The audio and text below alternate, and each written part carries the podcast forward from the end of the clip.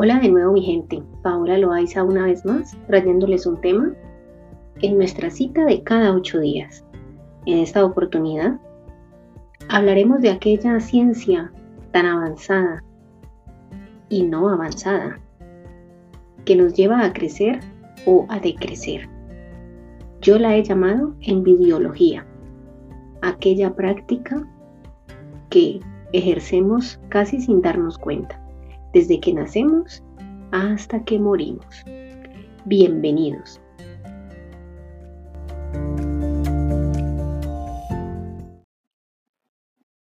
La envidia es un sufrimiento más que nos acompaña y que está muy ligada al odio y a la ira. Y la pregunta del siglo es, ¿quién no la ha sentido o la seguirá sintiendo? Resulta que esta emoción, por llamarla así, nos va a acompañar hasta los últimos días de nuestra vida. Lo más importante de todo ello es saber canalizarla para nuestro bien. Por eso el reto es sentirnos felices por los logros de los demás. Si no logramos hacer esto o cumplir con esto, sencillamente estamos manejando un corazón envidioso. Como este mundo está acostumbrado a que cada cual jala para su lado y cuida sus propios intereses sin importarle lo de los demás, sencillamente por eso se genera la envidia y es el pan de cada día y en nombre de la envidia, ¿qué mundo de cosas han pasado? Malas. Es triste ver esto desde este punto de vista, ¿verdad? El egoísmo hace parte de todo este proceso, de todo este complot. Esto es tan claro como el siguiente ejemplo. Un hombre le propone matrimonio a una mujer, una mujer muy bella, por cierto. Ella elige no casarse, ella no quiere casarse con él. Él, en represalia, le hace la vida imposible hasta lograr destruirla. Así funciona la envidia, envidia en nuestra vida. Exactamente igual. Donde este hombre representa a la envidia, aquel egoísta que, como quien dice, si no es para mí, no es para nadie. Así pasa con los sueños de la gente. Este cumple sus sueños y yo no los cumplo. Entonces lo envidio y comienzo a hacerle daño. Que eso ya es un extremo de la envidia, ¿no? Porque hay envidias pasivas donde solamente siento envidia porque le fue bien y listo, no, eso no pasa de ahí. Pero hay personas que se lo toman a personal y van más allá. Peligroso hasta en cierto punto, ¿verdad? Pero bueno, todo no está perdido. Siempre tenemos el libre albedrío. Aquella capacidad de escoger y de elegir cómo proceso la información a nivel interior y cómo la voy a manejar. Solo yo tengo la potestad para definir si la envidia me afecta o no, porque en últimas quien realmente está afectado por la envidia es uno mismo, eres tú mismo. El otro, el objeto o la persona envidiada, definitivamente vive tranquilo y está feliz con sus logros pero yo soy el que me estoy envenenando a sí mismo. Serví el veneno para que se lo tomara otro y me lo salí tomando yo. Así funciona esto. Entonces, el reto es grande. Cambiemos de mentalidad. Imposible no lo es. Muchas cosas en el mundo se han modificado precisamente por haber tenido la potestad y la capacidad de cambiar de mentalidad. Por lo general al envidioso le fluctúan en su mente frases como él puede hacerlo, pero yo no. Yo no he conseguido, pero él sí.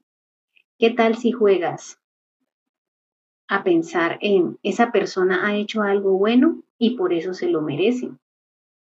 Estas serían las acciones que comienzan a cambiar el mundo.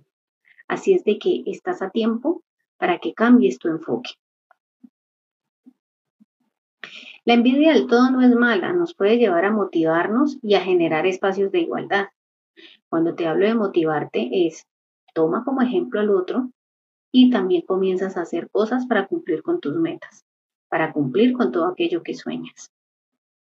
Y cuando hablamos de igualdad o equidad, sencillamente ¿Cuántos envidiosos han abierto la boca en empresas y en lugares y han proclamado y protestado porque no han sido tratados con igualdad? solamente por, por ver triunfar al otro y han alcanzado cosas importantes.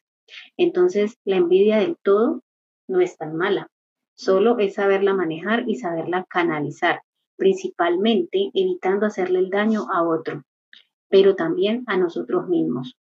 Porque como se los mencioné previamente, el único que sufre con un proceso de envidia eres tú mismo.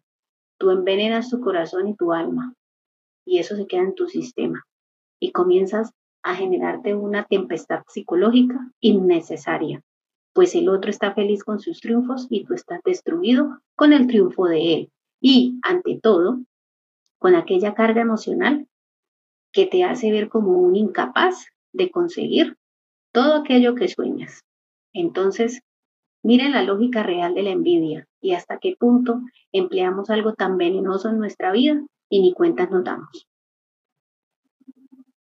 Reflexionemos un poco, comencemos a cambiar nuestra mente, enfoquémonos siempre hacia lo positivo, visualicémonos logrando lo que otros logran. Cada persona escoge qué quiere lograr, elige lo que tú quieres lograr y pregúntate, ¿qué me impide lograrlo a mí? Recuerda también que cada persona tiene su ritmo. Hay gente que llega primero que tú, ¿Y eso acaso te hace malo a ti o incapaz a ti? Pregúntate tú más bien, ¿cómo eliges llegar a tus metas? ¿Será que hay que meterle un poquito más el acelerador? ¿Será que falta algo en el engranaje para que llegues ahí? Entonces pregúntate, ¿cómo eliges tú llegar a tus metas? Aprende a ser agradecido. Agradece. Quizás el otro triunfa, pero tú no has triunfado, pero tienes cosas muy buenas que él no tenga. Entonces, con este agradecimiento evitas aquel sentimiento de falta y de ausencia y de carencia que es lo que principalmente acompaña al envidioso. Y pregúntate más bien, ¿qué pasaría si intentas hacer algo con esas fortalezas o con eso que tú tienes y que el otro no tiene? Otro aspecto que me encanta retomar aquí es el enfoque al resultado. Somos felices enfocándonos en nuestros resultados, pero olvidamos lo más importante, el camino o el proceso para llegar a ese resultado. Y como se los mencioné anteriormente, hay personas que llegan más rápido que otras, pero eso no determina si eres bueno o no. Cada persona tiene su ritmo y su estilo. Entonces, así las cosas, pregúntate, ¿qué pasaría si intentas cumplir tus propios sueños? ¿Qué estás dispuesto a dar de ti para cumplir tus sueños? ¿Será que el otro lo dio todo y por eso llegó y tú solo das una parte y por eso no llegas, pero optas por la más fácil? ¿Envidiarlo? ¿Desearle el mal? ¿Todo por una frustración tuya? Qué egoísta, ¿verdad? quiero invitarte a que asumas la paz dentro de este proceso de la envidia. Un corazón en paz extingue el dolor, el odio. Y cuando yo soy capaz de elegir sentirme feliz por el bienestar de otro, allí comienza mi paz. Entonces pregúntate, ¿cómo elijo acoger el bienestar ajeno? ¿Me beneficia o me perjudica o me da igual? Todos en este mundo tenemos el mismo derecho a hacer cosas y a cumplir sueños y a trazarnos metas y a cumplirlas. Solo tú eres el encargado de cumplir con eso o no. Hay personas que sí cumplen con eso, se cumplen a sí mismos, se respetan a sí mismos y definitivamente son felices. Y por eso los ves felices y triunfando. Pero hay personas que son incapaces de respetarse a sí mismas, de cumplir con todo lo que se prometen y por eso viven envidiando a los demás.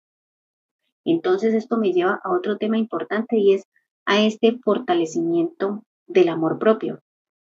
Persona que tiene amor propio fortalecido, sencillamente está enfocada solamente en sí mismo y en sus triunfos, buscando las mil formas y estrategias para llegar a sus sueños, para cumplir sus sueños. Son de esas personas que evitan estar ocupándose de la vida ajena y de los triunfos ajenos, sencillamente porque no tienen el tiempo, pues están ocupados con los de ellos. Entonces, qué bueno sería que asimismo comenzáramos a darle la vuelta a la envidia, pero para nuestro favor. ¿Qué les parece? A la hora del té, la vida es justa.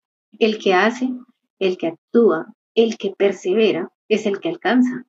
Más el que no hace, no actúa, no persevera, por ende, no alcanza. Entonces, ¿cuál es la intención de la envidia en todo este entretejido, en toda esta telaraña?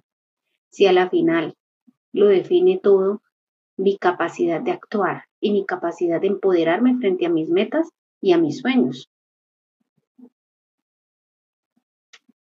Ahora bien, cuando envidias a una persona por sus capacidades personales, por alguna cualidad, recuerda que las cualidades de él son distintas a las tuyas.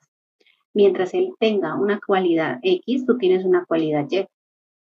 ¿Cómo él fue capaz de potenciar su cualidad X y, sobresalir por eso?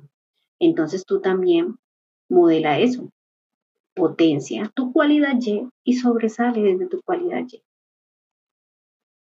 A veces nos pasa que en las compañías hay personas que son muy hábiles comercialmente, tienen unas habilidades sociales impresionantes y uno dice, ah, este cómo lo hace, y en cierto modo se genera esa rivalidad y esa envidia, pero resultó que tú eras el experto en finanzas.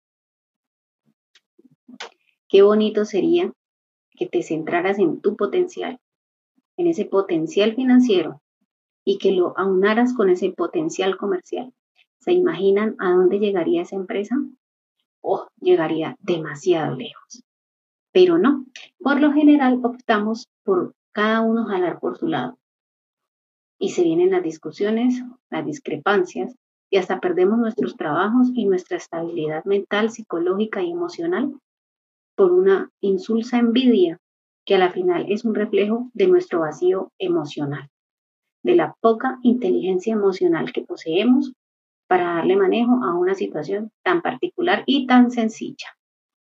Entonces, los invito a que ese amor propio esté plenamente fortalecido, pues estando él presente en nuestras vidas y de una manera sólida, nos va a ahorrar todo este tipo de inconvenientes y de problemas.